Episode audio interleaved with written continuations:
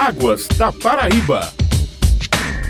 Muito bom dia. Estamos iniciando mais um Águas da Paraíba, um programa da ESA, Agência Executiva de Gestão das Águas do Estado. A ESA participou da reunião nacional de previsão climática coordenada pela Fundação Cearense de Meteorologia e Recursos Hídricos, a FUSEMI. E para falar sobre o assunto, nós vamos conversar agora com a meteorologista Mari Bandeira. E já começo perguntando: esse encontro foi realizado de formato virtual? Quem participou e qual foi a contribuição da ESA nas discussões? Sim, a ESA participou dessa reunião que foi coordenada pela FUNSEMI e de forma virtual. A contribuição da ESA, juntamente com os demais centros de meteorologia do Nordeste, na elaboração das análises dos sistemas meteorológicos atuantes, das condições oceânicas e atmosféricas e também dos resultados dos modelos de previsão, tanto de temperatura quanto de chuva, que são gerados pelos órgãos nacionais e internacionais.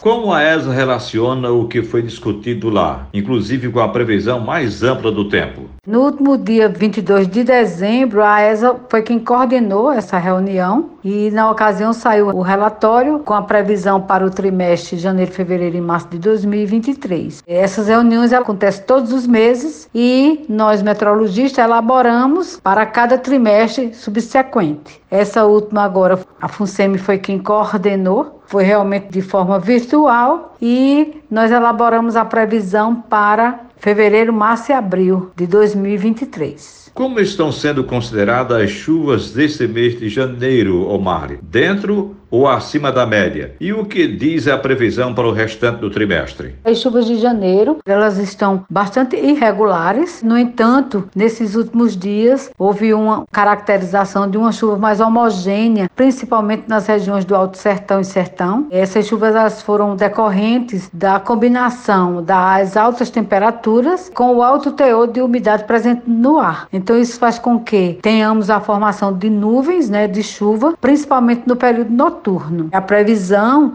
é que esses próximos meses ocorram chuvas dentro da normal, acima da média climatológica, principalmente para as regiões do Alto Sertão, Sertão, Cariri e Curimataú. No estado, Marlen, onde choveu mais e onde a chuva foi mais intensa? Como eu disse anteriormente, as chuvas de janeiro elas estão sendo bastante irregulares, porém, do dia 23 para o dia 24, né, foi registrado chuvas mais homogêneas, mais bem distribuídas, principalmente nas regiões do Alto Sertão e Sertão da Paraíba. No entanto, o maior total, né, onde mais choveu, do dia 1 de janeiro até o dia 24 de janeiro foi em Itapororoca, 156,9 milímetros. Em seguida, Pilar, 144,5 milímetros. Sapé e Montorebe, ambos com 143 milímetros. Sapé 143 e Montorebe 143 milímetros. Essas chuvas que ocorreram do dia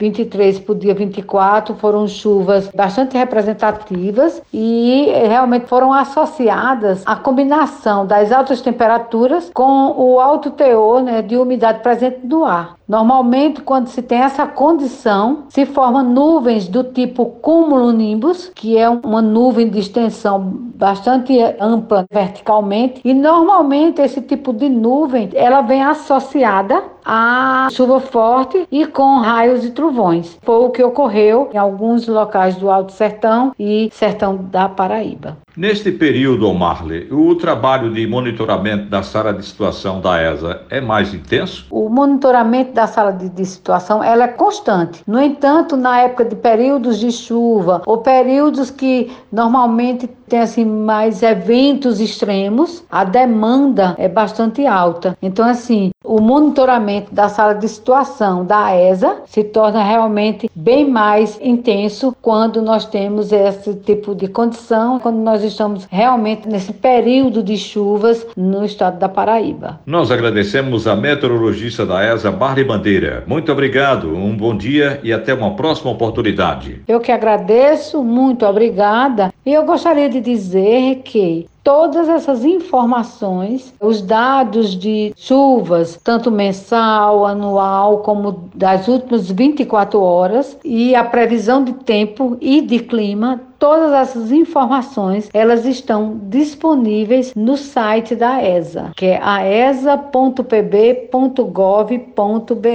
Nós agradecemos também a você, amiga e amigo ouvinte, e até o próximo Águas da Paraíba. Águas da Paraíba.